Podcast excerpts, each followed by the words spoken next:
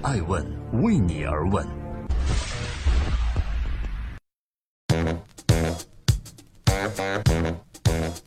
欢迎各位聆听《守候爱问每日人物》，每周六和周日我们会选择爱问顶级人物的精彩片段与各位分享。今天我们爱问博鳌论坛之 O2O 大趋势下的小困局。在二零一六年的十月二十七日，杭州的钱塘江畔，我受邀参加了并主持了博鳌亚洲论坛的二零一六年全球电商领袖峰会。峰会的主题是 O2O 大趋势下的小困境。所以今天小爱想跟各位特别聊聊的，就是二零一六年尸横遍野的 O2O。曾经有多么的繁华似锦，而如今有多么的憔悴凋零。回首过往的两年，O2O 可谓炙手可热，线上线下结合成为了一种创业潮流，仿佛只要标榜 O2O，就抓住了时代发展的脉搏，盈利只是时间问题。各大媒体炒得火热，创业者们蜂拥而至，资本们也投得兴起。然而好景不长，从二零一五年至今，O2O 领域寥寥无几的幸存者背后，是上千家中小创业项目的尸体。从如火如荼的狂欢到哀鸿遍野的凄凉，只用了两年时间。O2O 到底经历了什么？从蜂拥而至的生到尸横遍野，又说明了什么呢？在博鳌论坛上，我把这个问题抛给了硕果仅存的几位 O2O 幸存者。我想知道，在战争的胜利者看来。这到底发生了什么？我记得全场对话的气氛是非常平静的，每个人似乎都从曾经的疯狂回归到了理智来看待这场 O2O 之伤。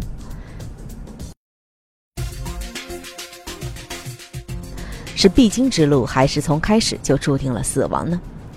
土巴兔的联合创始人谢树英语气平静，他说。虽然看起来 O2O 行业的死亡名单越来越长，但是仅仅在行业内的正常淘汰和更迭，使用户更知道体系和自己需要什么了。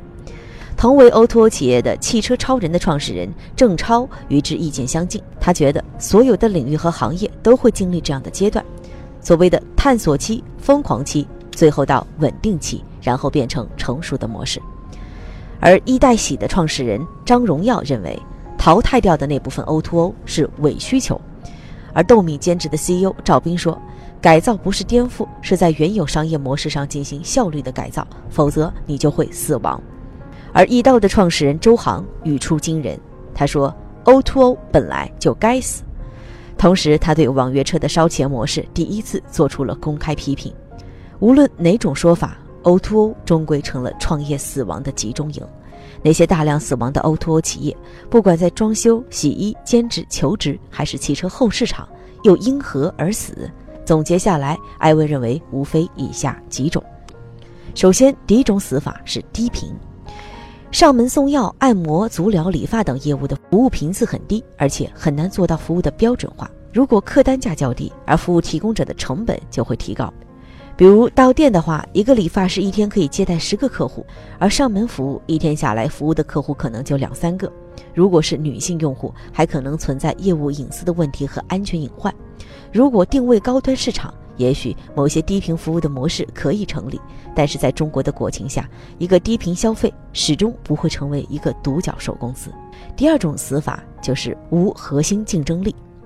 很多 O2O 企业为了快速拓展市场，采用了烧钱补贴的方式来吸引用户，比如仅需花几块钱就可以吃到星级厨师烧的菜，只需要十块钱就可以看到一场好莱坞大片，送咖啡、送点心、水果、送菜等等。这种非刚需的项目补贴力度很大，而客户呢贪图补贴的优惠，觉得价格低就买，但是补贴一旦取消，客户立马掉头就走。所以，这种依靠补贴获客的企业丝毫没有核心竞争力可言。其三，我们认为资金链断裂，也是 O2O 死亡的原因之一。扩张往往是企业发展到一定程度的自然结果，但是很多企业还没有实现盈利，就将获得的投资资金挥霍一空。比如汽车 O2O 的澎湃洗车、教育 O2O 的维易等等企业，就是落入了盲目扩张的陷阱。投资人在看不到未来的情况下，会果断放弃继续投资，最终企业以资金链断裂倒闭。大多数走向末路的 O2O 企业解决的客户需求仅仅为小众需求，不足以撑起整个市场。还有的需求呢是创业者自认为的需求，即伪需求，没有解决用户的痛点，仅仅是触及到了痒点。而这离撑起一个商业模式也相去甚远。于是各家 O2O 只能在市场中黯然死去了。这里是正在播出的《爱问人物》，每周六周日我们与各位分享爱问顶级人物，对话细分行业的行业领袖，了解他们的创新和创富法则。今天我们共话 O2O 死亡之谜。O2O 尸横遍野，那么如何可以成为胜者为王呢？战场残酷，企业能够胜下来就是实力的象征。那到底依靠什么可以胜下来？当我提出这个问题的时候，将博鳌论坛现场的对话气氛推向了高潮。每个幸存者的经验都值得倾听和借鉴。首先，我们来听听第一种实力能够活下来，靠的是具有核心竞争力的重模式。汽车领域可以说是 O2O 死亡企业的重灾区。我们看到，考拉班车提供 P2O 租车服务的 CoCar，以及提供上门洗车服务的易洗车等等，都已经阵亡了。但是有一家活下来，它叫汽车超人。汽车超人采取的是自营模式，即所有的产品都是通过供应链采购到仓库，再分发到门店。这种模式可以保证产品的品质，但是门槛很高，需要很强大的供应链整合能力和强大的资金支撑。完全轻模式在这个行业是做不起来的。不仅如此，汽车超人的线下服务体系比较重，有控股的门店，也有加盟的合作。线上线下能力都很强，创始人郑超同大家分享了汽车超人活下来的原因。他说：“因为我们战略和定位比较清楚，自营模式和强大的线上线下能力是我们活下来的关键。”接下来，我们再听听另外一家在兼职领域 O2O 企业活下来的秘诀吧，那就是豆米兼职的联合创始人赵斌。豆米兼职呢是一个主打兼职招聘的求职服务网站。它的上榜不死法则创客的理由是，急速市场扩张和如何打破传统兼职模式的弊病。在资本寒冬中，豆米兼职一年内实现了两次融资。他的创始人说，豆米兼职呢在原有灵活用工的基础上，通过互联网的方式进行了效率的提升、成本的下降。通过互联网的方式，把需求的发布、招募、结算等形成闭环。所以豆米上来就有收入，我们从来不做 B 端和 C 端的补贴，长久活跃不是一上来就谈颠覆，而是在原有商业模式上进行效率的改造。豆米兼职的赵斌认为，真正优质的项目不存在冬天。比如，如果商业模式比较清晰，上来就可以有收入、能赚钱的项目，那么在什么环境下都能活下来。接下来，我们再分享在博鳌亚洲论坛上我对话的易代喜的创始人、董事长张荣耀，他的创业不死法则，那就是解决痛点，完美体验。在 O2O 的战场，还有一种幸存者啊，叫做与其让别人颠覆，不如自我革命。代表人物就是易代喜了。一代洗的前身是已有二十四年历史的荣昌洗衣，荣昌洗的创始人张荣耀。自称啊，多年来没有炒过房子，也没有炒过股票，只做了洗衣服这一件事，每天都在绞尽脑汁的想怎样把用户的体验解决，怎么把一件衣服洗得更好。他说，当初我做了十年洗衣，高盛呢专门从香港过来想给我投资，他把传统洗衣店的六条痛点全部说了出来，比如说重资产、现金流不集中、连锁加盟，实际上都是卖设备，顾客的体验不好，数据无法直达。当别人开始颠覆洗衣这个行业的时候，有人推到店模式，有人推 C to C 共享经济模式，而张荣耀在想怎么解决洗衣的品质问题，解决体验问题，解决配送问题，解决支付问题，解决数据化问题。于是他打算解决算法，解决信息化。也就是说，传统的痛点到底在哪里？怎么解决？他说他的答案是。移动互联网必须让我和年轻的团队搭档，于是我请了一个八七年的合伙人做 CEO，我主要负责偏战略和用户体验。继续，我们分享土巴兔在 O2O 模式之后的创业不死法则。对话的嘉宾是土巴兔的联合创始人谢树英。土巴兔装修网大家都熟悉，是一个一站式的装修服务平台。自从土巴兔的模式出现后，全国出现了上千家的土巴兔、土巴狗，但是都没有存活下来。唯有土巴兔成为了中国最大的一站式装修类服务平台。而土巴兔创立阶段的战略呢，就是做信息连接平台，现在已经延伸到了服务能力、服务体系、供应链的搭建，形成闭环。很多人都说土巴兔是小型装修公司进驻的平台，正因为土巴兔需要这样的链接方式，他们必须把小型公司的服务提升上来。土巴兔的创始人谢淑英在论坛中这样回答我：“O2O o 存活下来的关键，最主要的是服务链的能力、供应链的能力。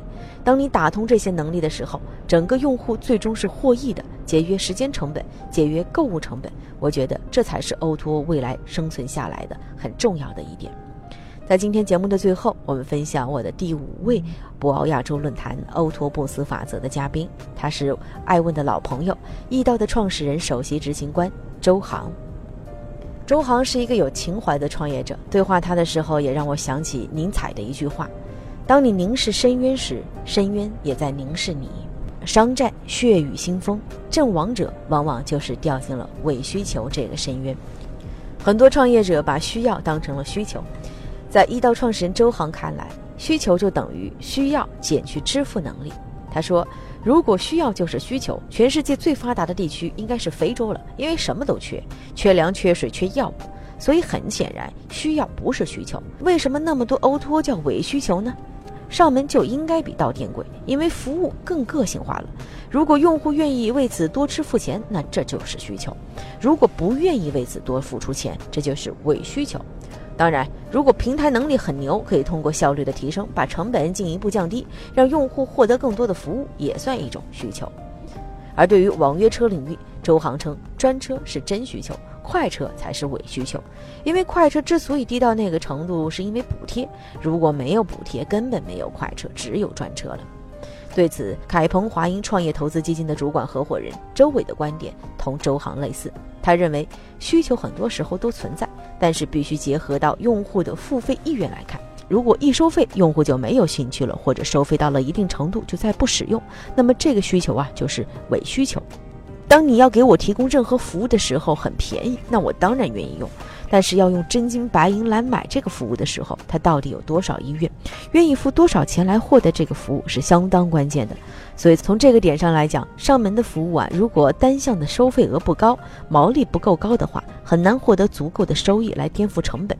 用户能否用真金白银购买服务，是判断真假需求的关键。感谢各位聆听守候，这里是正在播出的《爱问人物》，我是爱成。每天八卦风口浪尖的商业人物，在每周日和周六，我们分享的是爱问对话的顶级人物。今天我们一起来扒一扒 O2O 不死之谜。无论是大趋势还是小困局，走上创业之路的人都会面临很多挑战。这时，我想我们不妨内心平静一点，找回做事情的本质。当我在博鳌论坛上为在座的各位 O2O 的幸存者创业的本质到底是什么的时候，情怀和空气融为了一体，在现场弥漫。土巴兔的联合创始人谢淑英说：“创业的本质呀，其实就是解决用户的核心需求。”而易代喜的张荣耀说：“我觉得胸怀梦想，脚踏实地，不管在世界的哪个角落，让大家更幸福、快乐、有安全感，这就是我们要做的。”斗米兼职的赵斌说：“创业必定孤独，只能自己左手温暖右手，蹉跎蹉跎岁月，历练人生。这条路是痛并快乐着。”汽车超人的郑超说：“我最大的心愿是不希望国外的品牌垄断中国的汽车整个行业。我们要改变这样的格局。任何创业都要想着这个创举和领域能够为社会带来什么价值。如果没有价值，只能算投机取巧了。”最后，一刀用车的周航讲：“找回初心吧，忘记盈利，忘记估值，坚持做自己心中认为正确的事。”放眼 BAT，百度提升了人获取信息的效率，阿里呢把个人的电子商务的效率进行了提升，而腾讯拉近了人和人之间的交往。回望过去十几年里成功的互联网公司，他们或者在后台提升了整个行业的效率，或者在前端给客户提供了差异化的有效价值。而在我看来，这就是商业的本质。在 O2O 这场漫天大火中，参与其中的企业似乎只有两种结局。要么住就不朽，要么尸骨无存。沧海横流，O2O 小困局已成定局。但我相信大趋势始终浩荡向前。感谢各位聆听守候。爱问顶级创客之不死法则，为何寻觅不死法则呢？因为我们相信人人皆可创业，创业却九死一生。创业有多少种死法？伪需求、乱烧钱、团队内讧、竞争惨烈、产品糟糕、资本博弈、错失风口、政策风险、创始人放弃、战略失误。那么，谁是不死的顶级创客？我们相信，就是那些坚持信念的平凡人。历时一年，艾问探访十位出生入死的顶级创客，这是一个关于创业不死的故事。最后，祝各位二零一七年鸡年大吉，Happy New Year！我们每天不打烊。艾问是我们看商业世界最真实的眼睛，记录时代人物，传播创新精神，探索创富法则。